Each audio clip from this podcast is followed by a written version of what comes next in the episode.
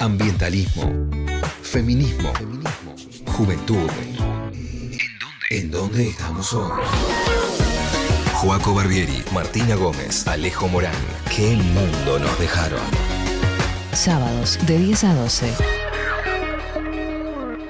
¿Qué me pasa con, con el, el tema de la energía? Siento que a veces, como sociedad, como personas normales que somos, no terminamos de dimensionar lo fundamental que es la energía para nuestras vidas. O sea, cómo la energía está en cada cosa, cada cosa que se nos ocurra, desde acá en la radio para poder transmitir este programa, hasta cada persona que lo está escuchando desde un celular que tiene una batería y que tiene wifi que también se conecta a la corriente eléctrica, hasta las remeras que tenemos puestas que también se hicieron con energía, hasta estos auriculares, hasta mm, el auto que usamos y el combustible que necesitamos para movernos de un lugar a otro. Sí, sí, absolutamente todo. Todo, literalmente todo. O sea, hoy nuestra sociedad existe porque, te- porque sabemos pro- producir energía, si no estaríamos muertos, literalmente. No, bueno, bueno, bueno. Perdón, catastrofista. No, no nos gusta, no nos gusta, no nos gusta, no, no. No, no sé si muertos, pero sí viviríamos en De otra manera. condiciones, sí, más cercano al medioevo, se podría decir, Al ¿no? medioevo, hermoso, sí, sí. Yo ah, también he escuchado muchos discursos sobre este tema de la transición energética, ¿no? Porque tenemos que transicionar, ¿no? Tenemos que descarboniz- descarbonizar la matriz energética, porque hoy estamos quemando combustible fósil, estamos quemando petróleo, estamos quemando carbón, estamos quemando gas, en el mundo estoy diciendo, no estoy hablando específicamente solamente de la Argentina. Eh, y eso obviamente no, no nos viene bien porque nos producen gases de efecto invernadero que calientan nuestra atmósfera y nos todo el planeta Tierra. Y entonces se nos complica la vida, ¿o no? Claro, se nos complica la vida, pero es esto, la tensión que es vivir rodeados de todas cosas que están fabricadas con estas energías y que además, otro gran problema es que las salidas a, a estas energías y a otras fuentes de energía también requieren de eh, energía fósil muchas veces. Entonces es como, estamos medio en un bucle en el cual estamos o necesitamos salir, ¿no? Claro, hay una cosa básica que es como en la transición, justamente el nombre lo dice, es una transición, es una cosa que va a durar mu- mu- mucho tiempo, décadas, eh, me atrevo a decir, si no un siglo entero. Eh, y esta transición precisa que sigamos consumiendo combustibles fósiles, incluso precisa que consumamos todavía bastantes más. Eh, Sí, sí, de hecho, lo que muchas veces se plantea es, por ejemplo, países como China, que tienen el 60% de su energía dependiente del carbón, la idea es que dejen de usar ese carbón, pero para reemplazar ese carbón se va a necesitar de países que extraigan mucho más gas. ¿Por qué? Porque el gas es menos eh, emisor de gases de efecto invernadero que el carbón. Entonces lo que va sucediendo es esto de, en algún punto vamos a reducir de algunas fuentes de energía fósiles, pero por otros lados, como dice Joaco, vamos a aumentar otro tipo de, de energías fósiles. Sí, vamos a ir a casos particulares, ¿no? Es interesante el rol que puede tener, por ejemplo, Vaca Muerta, ¿sí? Para la transición, porque hay... ¿Qué ¿Por pasa? qué? Contanos, contanos. Contanos, contanos. Porque contanos. sí o sí, hoy se demuestra que necesitamos hidrocarburos y, y mucho financiamiento externo. Entonces, para destrabar, digo, la situación actual que, que tenemos en el país, los especialistas de otra manera no ven salida de este panorama. A ver ustedes, ¿qué? Ay, ay, no, vean. Espera, pero No, pará, me ah. está pinchando, boludo. Ah, no. A mí lo que me pasa es, eh, es verdad en algún punto que necesitamos, eh, digamos, la extracción muchas veces de esos recursos fósiles, Eh, pero también hay que ver qué se hace cuando nosotros vendamos, eh, digamos, este gas e entren divisas, ¿a dónde van esas divisas? Si van a seguir manteniendo este sistema energético o a empezar a reemplazarlo. Para mí ahí está la clave. Creo que nos estamos pasando un poco, como que estamos hablando desde un lugar que parece que, no sé, puede ser un poco complejo. Entonces, me parece interesante acá complejizar un poco la discusión, pero de a poco, ¿no? Vamos a hablar, yo acá estoy leyendo el libro Clima, del gato y la caja, eh, un libro en el que Jóvenes por el Clima tuvo el placer de participar en el último capítulo sobre activismo.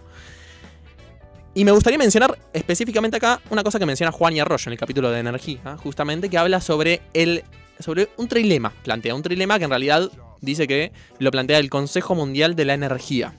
Y tiene tres dimensiones. eh, el trilema, tres dimensiones que están todo el tiempo en tensión. Dice, la cuestión, o, o lo que tenemos que buscar un poco, dice Juan en este capítulo, es, tenemos que alcanzar un equilibrio, ¿no? Entre estas tres dimensiones. ¿Que cuáles son? Por un lado tenemos la seguridad energética, por otro lado tenemos la equidad energética y por otro lado tenemos la sostenibilidad ambiental.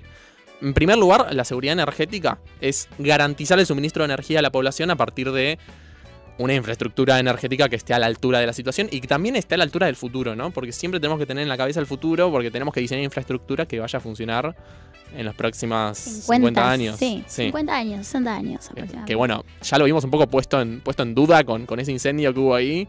Si eso es cada vez más reiterado, de repente que se nos va a cortar la luz todos los días. No, no, por supuesto que no. Por supuesto que no. No estoy, no estoy sugiriendo eso. No, y además, una cosa que es importantísima, que es que va a aumentar la demanda de energía. Entonces, ¿cómo haces eso para esa tensión? Que vas- va a aumentar la demanda de energía mientras, eh, eso, necesitas reemplazar esa energía. Claro, bueno. Por un lado, entonces, la seguridad energética, que básicamente es garantizar que todo el mundo, a todo el mundo le llegue energía y que tengamos para todos, no solo para todos, también para la industria, para todo lo que precisa un país para funcionar, digamos. Por otro lado está la equidad energética, que es decir, o sea, significa que básicamente todo el mundo pueda acceder a esa energía, porque capaz tenemos esa energía, pero no podemos acceder por, por ejemplo, un, algo económico, porque no, no nos da... ¿Qué, qué pasa, Martu? ¿Me está mirando y iba a decir algo? Ah, pensé que ibas a comentar algo muy importante. Ah, ahí yo tenía un comentario que es, hoy en día, hoy en, en el mundo, eh, dos, dos mil millones de personas, creo que es el dato, eh, sufren de pobreza energética. Eh, digo, es un montón de personas, bueno, no sé si el dato está bien, pero realmente una gran cantidad de personas, no solo en la humanidad, digo, lo vemos en nuestro país, ¿no? También, digo, tenemos un 50% de pobreza. Digo, claramente muchas de esas personas deben estar teniendo estos problemas con la energía. Entonces esto, en esa transición la idea es que uno pueda transicionar, pero al mismo tiempo con toda la gente adentro, ¿no? Que es una gran consigna. Con la de- gente adentro, siempre con la gente adentro y además...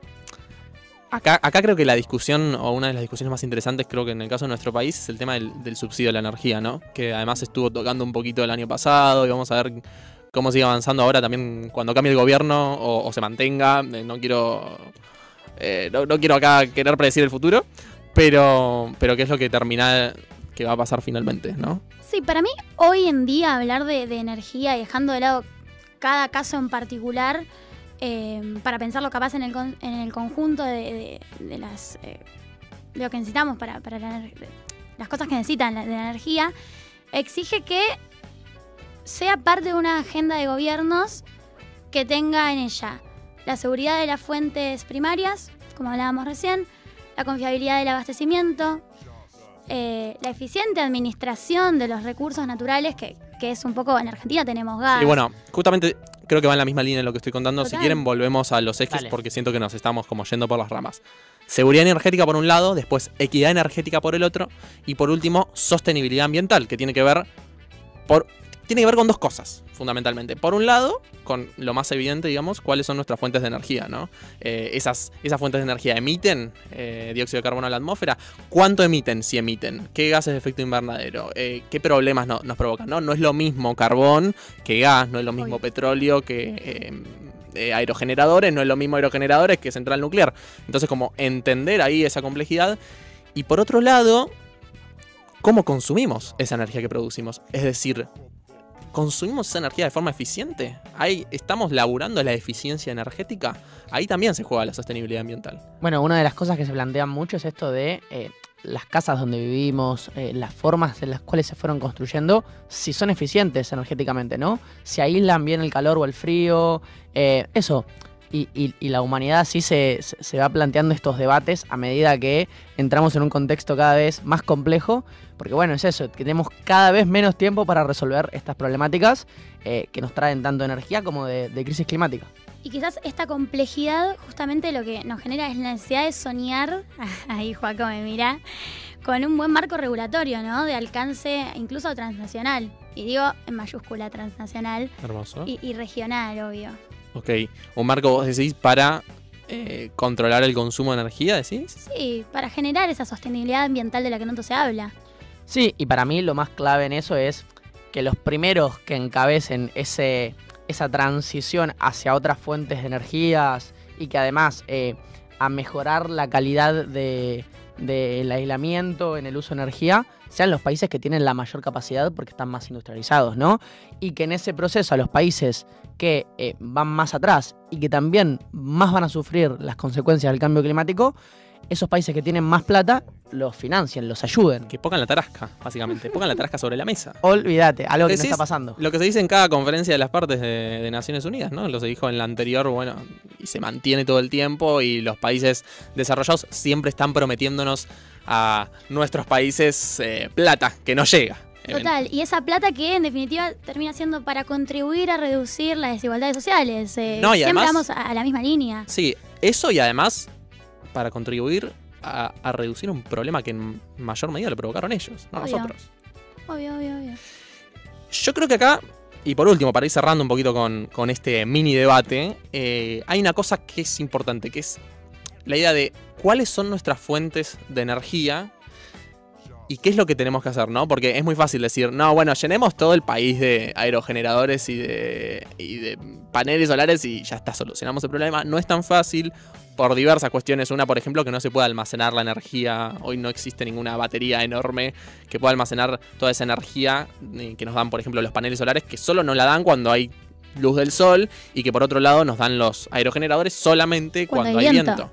Entonces, ¿cómo hacemos para generar energía sin emitir, sin solo depender de las renovables? Porque hoy en día, por lo menos, hasta ahora, no se puede depender solo de las renovables por ese simple hecho ya que mencioné y seguramente hay muchas otras complejidades que no llegamos a comprender ninguno de los tres, pero que, pero que están ahí presentes.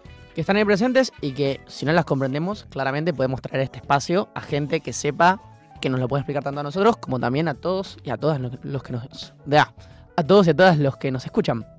Claro, un poco esto de- del cambio nos trae la vinculación de, me- pienso, ¿no? Recursos naturales y la infraestructura. O sea, hoy en Argentina, ¿qué tenemos que pensar?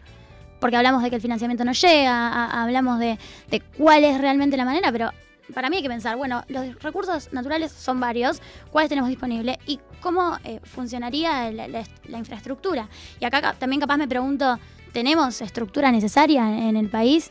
Y es un poco que me parece que a lo largo de- de esta edición vamos a ir respondiendo con invitados, como decía Sale, que Bueno, acá voy a leer un comentario que nos llegó a YouTube de Nahuel Martínez que nos dice, si no se cambia la mentalidad consumista extrema, es imposible que cambiemos la matriz energética eficientemente.